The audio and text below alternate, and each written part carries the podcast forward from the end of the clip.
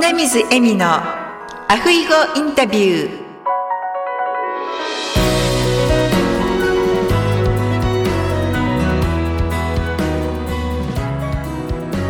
アロハアロハ生活エッセンス in ハワイ。本日は東京在住の知念睦月さんをゲストにお迎えしております。睦月さんこんにちは。こんにちは。よろしくお願いします。よろしくお願いいたします。では、まず、むつきさんの自己紹介からお願いいたします。はい、えー、知念睦月と申します。えー、私は沖縄生まれで、えー、福岡育ちの今、東京にあの在住させていただいております。で私はあの沖縄の霊媒師ユタの家系なんですけれども、あのその特性を生かしまして、えー、皆様の使命、天命であったりだとか、え今、エネルギーをしっかりとパフォーマンスを発揮して使えているかどうかとか、えそういったところをあの言葉でえー、下ろさせていただいたりだとか、あとは、あの、その方のパフォーマンスを阻んでいるブロックのところをですね、えー、ヒプノセラピーという催眠療法などを使って、えー、サポートさせていただくということをしております。ありがとうございます。それでは、むつきさんがなぜこのお仕事に携わるようになったきっかけっていうのを教えていただけますか？ありがとうございます。私はですね、あの、まあ、ちょっとこう、不思議な話かもしれないんですけれども、子供の頃からですね、この地球にこう存在しているようで存在していないような心地がありまして、で、こういった3次元の目に見える世界というのが、まあ、自分の感性の中ですごく、うーん、まあ、強く感じてしまいすぎてですね、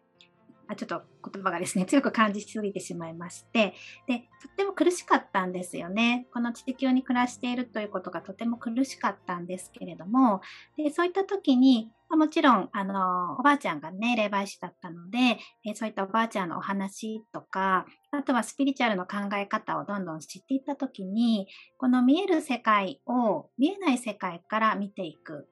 で、作り出していくという考え方を知るようになって、で、そういったあのことを、まあ、自分が実践してきたんですね。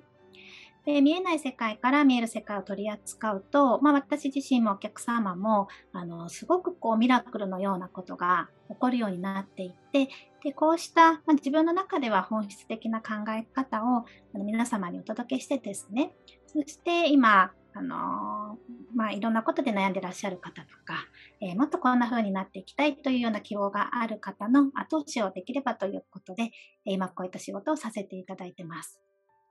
はい、ありがとうございます。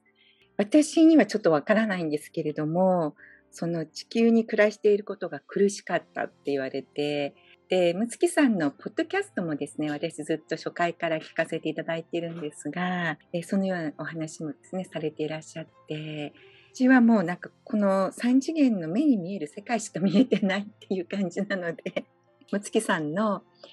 苦しみがですね、ちょっとわからないっていうところがあったんですが、では今その苦しみはどのようになったんでしょう？はい。今はですね、逆にとても楽しくなりまして、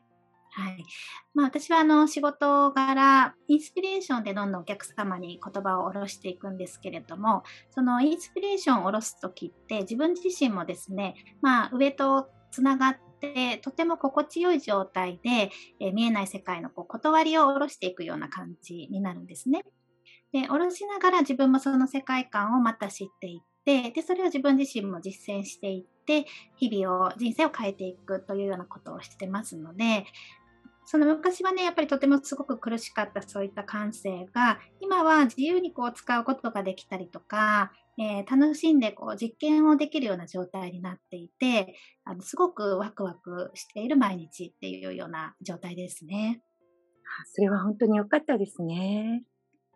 いや、本当にね、そうなんですよ。なので、本当にね、私一時期死にたいっていうぐらい、すごくこう、生きづらかったんですけれども、やっぱりその時に、いろんな方のね、力を借りて、希望の光がこう自分を導いてくれたようなところがあったんですけれども、今、いろんなことでね、悩んでらっしゃる方、苦しんでる方たちも、必ずその希望の光をたどっていけば、どんどんと明るい世界がきっと訪れてくると思うので、なので、あのそういったこともね、あのまあ、人生本当に諦めないでっていうことも伝えていきたいなというふうに思ってます。ありがとうございます。それでは、あの、今まででですね、一番やりがいに感じた時っていうのはどんな時でしょうか？あやりがいですね。そうですね。あの、これちょっとやりがいとまたね、あの、違うことかもしれないんですけど、ちょっとパッと出てきた映像がありましてですね、あの私がまあその本当に死にたいと思ってた時に、えー、初めてあの生きるために心理療法を受けた時があったんですね。で、えー、まあ、その、まあ、3日間ぐらいそういった心理療法を受けて、えー、自分の生い立ちであったりとか、あの、自己否定してる部分をこう見つめ直していって、で、新たにこう自分の人生を作っていくっていう考え方をこう知っていくようなプログラムだったんですけども、で、その時の打ち上げでですね、ちっちゃいお子さんが、あのー、その席に行って、お子さんを初めて可愛いと思ったんですね、私。それまでは子供を見てもですね、子供っていうのは、まあ、まだ独身だったので、私自身の子供ではないですけど、ま、街で子供を見ても、可愛いと思えなかったんですよ。それぐらい自分の心がもう本当に病んでたんですけど、その心理療法を受けた後に、すごく子供が可愛く思えて、で、一緒にこう、無の状態でね、遊ぶことができたんですね。で、この時にあの知ったのが、あ私も人を愛することができるんだっていう喜びだったんですよ。それまではもう心がカサカサで人を愛するとかいうことができなかったのであの苦しかったんですけどやっぱりその人を愛する喜びをその時に知ってで私割とそのセッションでもですねお客様に、まあ、まるでお客様のまあ親になったような気持ちでその方の人生を愛するっていうことをあの割とストレートでメッセージで伝えるんですね。でそこはやっぱり自分のいろんなこう体験の中からもう心から伝えたくなることなんですよ。大丈夫ですよっていうこととか、あの一緒に人生やっていきましょうとか、あのご自身をね、必ず愛していきましょうねっていうことを自分の体験交えて心からお伝えできるので、やっぱりその瞬間っていうのは何かその自分が生まれ変わった日のあの原点に基づいているのかなっていうふうに感じますね。そうなんですね。はい、私もむつきさんのセッションを受けさせていただいて、で最初に、えー、リーディングをしていただいたりした時にですね、なんかすごいこう気持ちが楽になったん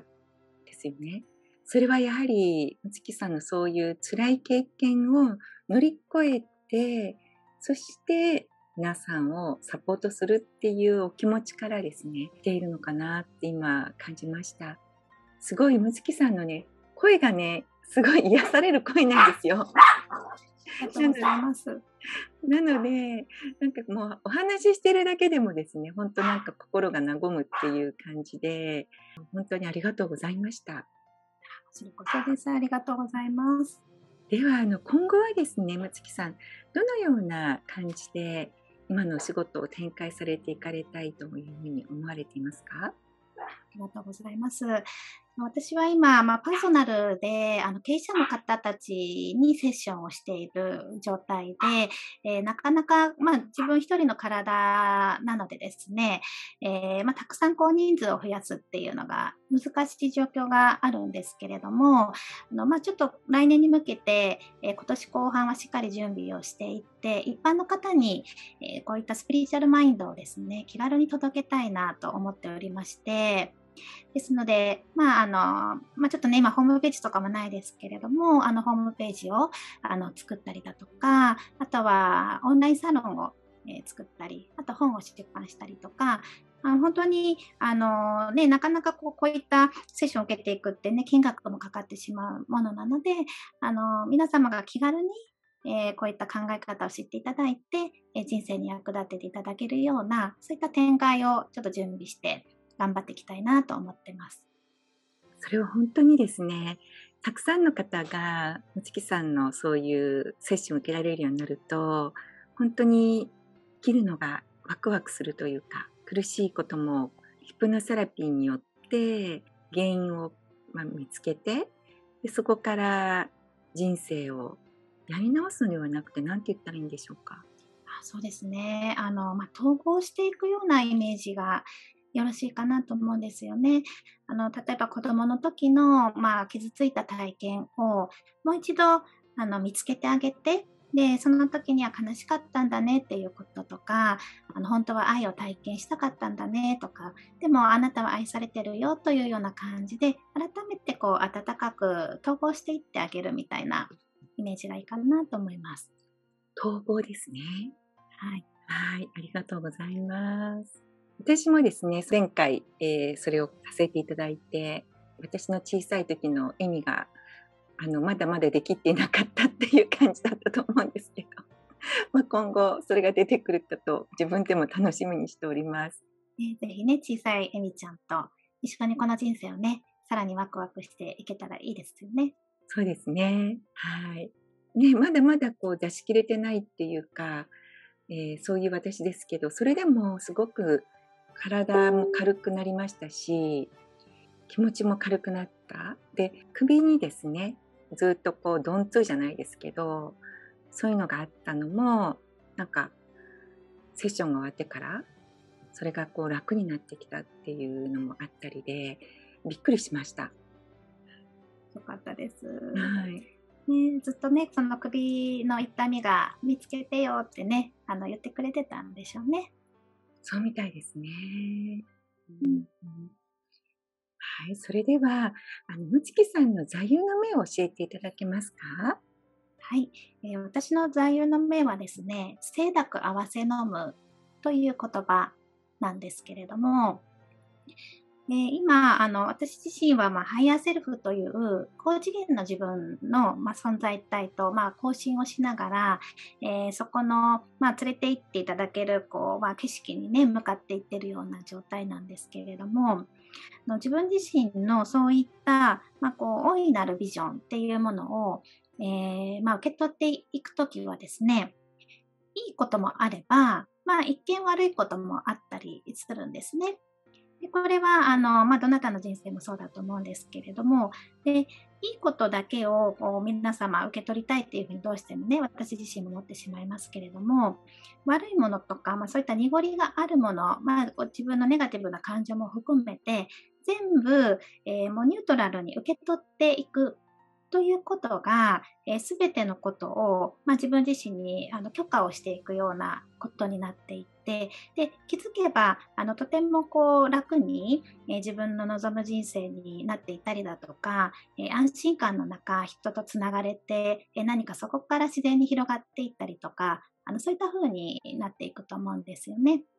なので、あの全て、まあ、自分の目の前に来たものは受け取らせていただくっていうようなこの考え方をですね、えー、大切にしております。ありがとうございます。はい。清濁合わせ飲む。はい。これは私初めて聞いた言葉なんですが。あるがままにね、あのそのまま受け取るっていうような、あのものなんですけどね。そうですね。私たちどうしても、うん、いいとこだけをね、あの受け取りたいっていう 人間のそういう差がといいますか、ありますけど、うん、いいことも、えー、まあ、悪いというか濁っていることも合わせ飲む飲むっていうのはこのドリンクの飲むっていうことですそうですそうですそうです、はい、そうです。いただくっていうこと、受け止めるっていうことです、うん。そうですね。はい。まあ、出来事にしろ、まあ、誰か人にしろ、えー、自分自身にしろですね。うん。いいところも悪いところも、まあ、全部受け取らせていただくっていう、そのままを、まあ、受け入れるっていうことですね。ありがとうございます。はい。それは、あの、やはりちょっと最初は難しいと思うんですよね。うん、いいことは、こう、嬉しく受け止めることができるんですけど、なかなか一般的にですね、その、まあ、一見悪いように見えることっていうのを受け止めていくっていうのをどのようにしていったらよいでしょうか？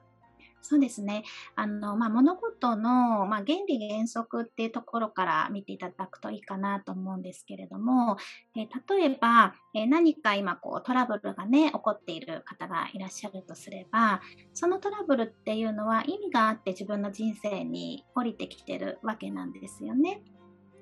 でこの、えー、トラブルからどんなことをこう学んだり気づいたらいいかっていうことまで、えー、見ていくととても大きな宝物で、それは順風満帆な日々よりも、その人にとってすごく大事なことの可能性があるわけですね。魂というのが、やはりこの私たちの心の世界をそのまま三次元化した自分の心の世界を旅しながら、自分の心を浄化していくような、そんな場所になってますので、なので、え、この一見トラブルのことから気づきを得た方が、実は魂の道なんですよね。で、この中に、えー、もっとね、こう実際やっていくと、まあ、過去の生い立ちがね、起因していたりとか、そういったあの深い情報が含まれていて、で、とてもね、大きな癒しになってくんですね。まあ、そういった物事を見るときに、例えば、えー、そうやって、え目の前に来ているね、なんか嫌だなと思う方がしていることが自分がやっていたっていうのは、まあ、どちらにしても、その自分の世界の中に、その、その嫌な方がされている、えー、まあ感情というか、うんまあ、存在状態というかあの思考の状態というかそれを自分が持っているっていうことなんですね。そもそも自分のこの世界に現れているのであれば、自分がもともと持っているものなんです。で、これがいつも他者に現れることが多いのであれば、自分の中にそういった要素があるっていうことを受け入れてないときに、外に排出するわけですね。も、この外に排出したものは、え自分の心の世界を完成させるパーツなので、いつも目の前に現れて、一緒にいるような状態を作り出すわけなんです。ただこれをあの、まあ、こういった行動をしないどこうっていうふうに思うのではなくて、えー、その行動、言動になっている理由のところを探っていくと、やはりここが、まあ、インナーチャイルドが関係していたり、まあ、過去性が関係していたりするんですけれども、そこの自分の傷ついた思いとか、悲しさとか寂しさが起因して、そして他者が嫌がるような行動をするというようなこれ、あの、代替の行動になってるんですね。代わりの行動になっている。なので、この深いところのね、あの、ご自分のこう、悲しみ、寂しさ、不安みたいな、えー、子供の頃感じたものとか、あのそこまで戻っていくと癒されて、そしてその思いが統合されて、えー、周りにそれが現れなくなるというような現象になります。ありがとうございます。はい、では、月さん、リスナーの皆様にメッセージをお願いいたします。そうですね。あの、今、えー、聞いてくださっている方、あの、いろんなね、状態の方がいると思います。あの、とてもね、うまくいっていらっしゃる方もいるでしょうし、えー、不安だなとか、えー、うまくいかないなとか、え闇の中にね、あの、いる方もいると思うんですね。ただ、あの、闇というのは、あの、光の裏の反応なんですよね。あの光と一緒なんです。光も闇も一緒なんですよね。まあ、この地球にもあの太陽がね、えー、照らしてくれれば影もできるように光があるからこそ闇があります。で、えこの闇の状態をしっかりと、まご自身のね、今必要なものとして愛を持って、えー、受け入れていってですね、で光を見つけていけば必ず、えー、皆様の方に明るいものが、えー、照らし出させてくれますので、えー、必ず諦めない。もうね、人生を、私本当に死にたいと思ってた時期が長かったので、えー、命をね、諦めないでください。あの、諦めなければ必ず光が差すようになっておりますので、はい、ぜひね、まあ、一緒にこの人生を、えー、命ある限り楽しんでいけたらいいなというふうに感じております。ありがとうございます。命を諦めないえ最近、あの、テレビでも実施される方がですね、たくさんいらっしゃって、まあ、コロナ禍っていうこともありますし、こういう、こう、なんて言うんでしょうか。その人間と人間のこうつながりがですね、私が小さかった時も、まあ、60年近くない前になりますけれども、そういう時とまたこう、関わり方とかがね、違いますよね。そうですね。子供の頃はいつもこう周りに近所の方とか、まあ、兄弟だとか家族とか親戚とかっていう、周りにね、人がいてくれたっていうのが私の小さい時の記憶にはあるんですけれども、今はすごく核家族っていうのが進んでいて、皆さん本当何もかも自分でやらなければならないいい意味でこう人にこう助けを求めるっていうことができない状況だと思うんですよね。そうするとできなかった時にああもう自分はダメなんだっていうふうに諦めてしまう方がたくさんいらっしゃって本当にそこはもったいないなってもっともっと皆さんとこういろんなところで関わりを持ってでお互いにこう助け合えるっていうような環境ですね。これから作っていっていただけるといいなと思いますし、まあ、その一つがあのもちきさんがされようとしていらっしゃるオンラインサロンみたいな、ね、皆さんとこう何て言うんでしょうかまあオンラインですけれども、まあ、リアルに会えなくてもそこで交流を深めていけるっていうようなそういうのが今後ですねもっともっと広がっていってそして命を諦めないっていうことにつながっていっていただけるといいなって今お話を聞いて思っていました。ありがとうございます。はい、私もね、あのぜひそういったあの場所を作りたいですね。やはりあのまあ、自分自身もこうやってね、あのー、まあ、諦めずになんとか生きれたので、あの恩返しがね、できたらいいなというふうに、はい、今、花水さんのお話聞いて感じました。ありがとうございます。